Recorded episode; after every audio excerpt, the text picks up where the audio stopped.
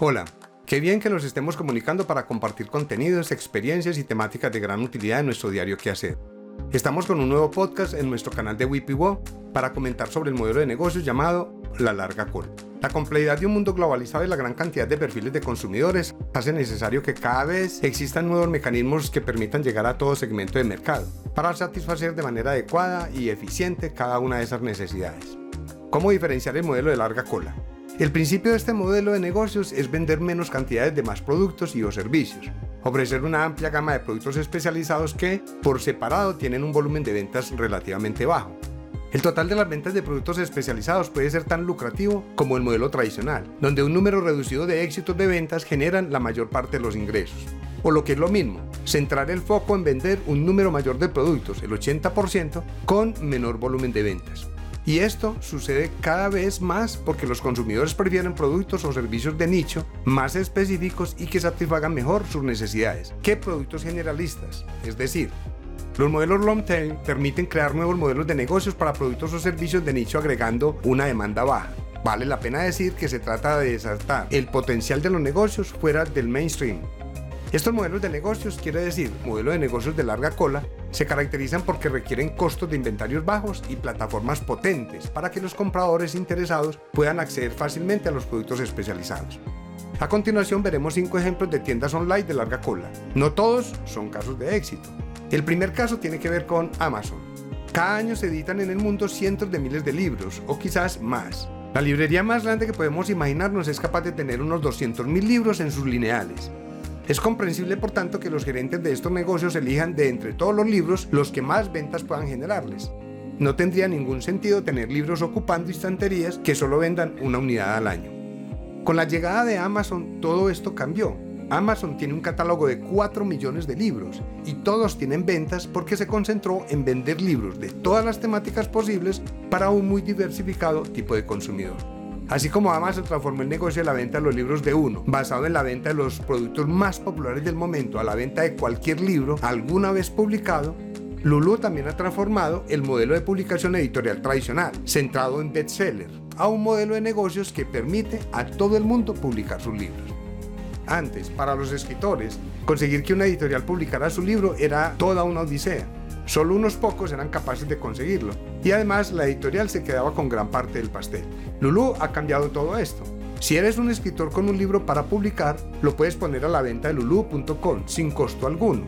Si alguien lo compra, Lulu lo imprimirá y se lo enviará al comprador. Ojo, solo se imprime si se vende. De esa manera, esta venta, el escritor y Lulu se quedarán con un porcentaje.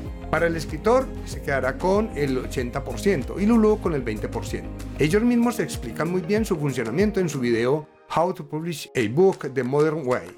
El modelo de negocios de Lulu, además de ser de larga cola, se trata de una plataforma multilateral, ya que pone en contacto a autores que desean publicar y vender sus libros y los lectores interesados en lecturas de nicho, no bestsellers. La regla 80-20, con el 20% de tus productos consigues el 80% de tus ventas y el 100% de tus beneficios, no se cumple en el modelo de long tail. Esta regla solo se cumple en negocios tradicionales que operan en la zona donde está concentrada solo la cabeza del mercado. Lo que determina que en un mercado muy popular la gama de productos es pequeña o se concentra solo en unos pocos llamados de hits. Veamos el tercer caso en el que se usa el tipo de modelo de negocios long tail, eBay eBay es un lugar en Internet donde los usuarios pueden comprar y vender infinidad de productos diferentes de muy diversas categorías. Desde un rosario de hueso color marfil por 14,50 euros a una finca rústica en Puerto Llano por 450 mil euros. Ya que son los propios usuarios los que ponen los productos a la venta, es obvio que el número de unidades vendidas de cada referencia es baja, cosa que define a un modelo de larga cola. En el caso de eBay, Pueden ponerse a la venta productos entre modalidades, subasta, cómprala ya o anuncios clasificados. Como cuarto caso tenemos a Lego Factory. Lego comenzó a fabricar sus bloques de colores en 1949 y desde entonces ha lanzado miles de kits de temas muy variados. Una competencia creciente hizo innovar a esta empresa que compró las licencias para sacar kits de famosas películas, Star Wars, Batman, Indiana Jones, hasta he visto en su web la versión de Lego de Bob Esponja. En 2005, Lego comenzó a experimentar con contenido generado por los propios usuarios. Introdujo Lego Factory, que permite a los usuarios diseñar su propio kit usando un software llamado Lego Digital Designer y comprar su kit personalizado online. Además de que el usuario compra el kit que él mismo ha diseñado, cualquiera puede adquirirlo. Las ventas de cada uno de estos kits en unidades son bajas, pero han atraído a millones de personas a diseñar sus propios kits. Así es como Lego entró en el territorio de la larga cola. Sin embargo, este no es un caso de éxito. Recientemente he visitado la web de Lego Factory en la que informan que el 16 de enero de 2012 han detenido la fabricación de este tipo de productos, aunque los usuarios pueden continuar diseñando sus kits sin llegar a fabricarlos. Hace un tiempo leí que para este nuevo modelo de negocios dentro de Lego, la empresa debía adaptar toda su cadena de suministro, cosa que estaba tardando en hacer por los bajos volúmenes de pedido. Y es que esta línea de negocios representó un bajo porcentaje de los ingresos totales de la compañía, por lo cual tuvieron que abandonar el proyecto. Quizá, y esto es solamente una suposición, el bajo número de pedidos sumado a unos altos costos de producción debido a que la cadena de suministro estaba diseñada para grandes producciones en masa y no para pequeñas, han significado el fin del modelo de negocios para Lego. La nueva larga cola de Lego ha dejado atrás la personalización masiva para entrar en el terreno del long tail Además de ayudar a los usuarios a diseñar sus propios kits de Lego, Lego Factory vende kits diseñados por los usuarios en Internet, algunos de los cuales tienen muchísima salida y otros poca o ninguna. Para Lego lo importante es que los kits diseñados por el usuario amplíen una línea de productos que antes se limitaba a un número reducido de kits, con un porcentaje de ventas alto. Por último, miremos el caso de las plataformas relacionadas con educación. Aprendeo, Aprendeo es uno de los proyectos propios que tenemos en Isinius. Aunque no se trata de un ejemplo de libro, es un caso cercano que quería incluir en la lista, porque no solo los grandes pueden construir este tipo de modelos de negocio. Aprendeo es una tienda online de formación en la que puedes encontrar y contratan gran variedad de cursos con temáticas muy variadas. Tienen desde un máster en energías renovables hasta un curso de catáceos y otros mamíferos marinos, o desde un curso de técnicas de coaching de 16 horas a una oposición para ayudante de instituciones penitenciarias. Empresas como Netflix, eBay, YouTube, Facebook y Lulu.com hacen parte de las empresas que usan este modelo de negocios. Demuestran que se expanden rápidamente y sigue creciendo. Insisto en que son empresas que pasaron de vender grandes cantidades de un número reducido de éxitos a vender una amplia gama de productos especializados que, por separado, tienen un volumen de ventas relativamente bajo. Chris Anderson, quien acuñó el término, explicó cómo muchas ventas esporádicas pueden generar un total de ingresos equivalente o incluso superior al total de ingresos obtenido con éxitos de ventas. Así las empresas de la industria editorial iniciaron su proceso de transformación y este modelo de negocios también lo explica. ¿Qué tener en cuenta en un modelo de negocios de larga cola? Para crear un modelo de negocios long tail, es muy importante comprender cómo funciona, así como los principales condicionantes del mismo, y sobre todo sus tres principales palancas. Primera, la demanda. Debes de tener en cuenta que la mejor forma de que sea realmente rentable vender menos unidades de muchas cosas es que seamos capaces de agregar mucha demanda. Es decir, el éxito de estos modelos depende principalmente de que podamos vender muchas veces cosas que por separado tienen poca demanda. Siguiendo el ejemplo anterior, aunque a priori en una librería normal el libro sobre la reproducción del escarabajo macho del Perú tiene poca demanda, si son más capaces de sumar toda la demanda de todas las librerías de un país, seguramente sí que sea rentable vender el libro. En este caso, la clave es ser capaz de atraer mucha demanda cualificada. Esto se llama tráfico si nuestro modelo es Internet.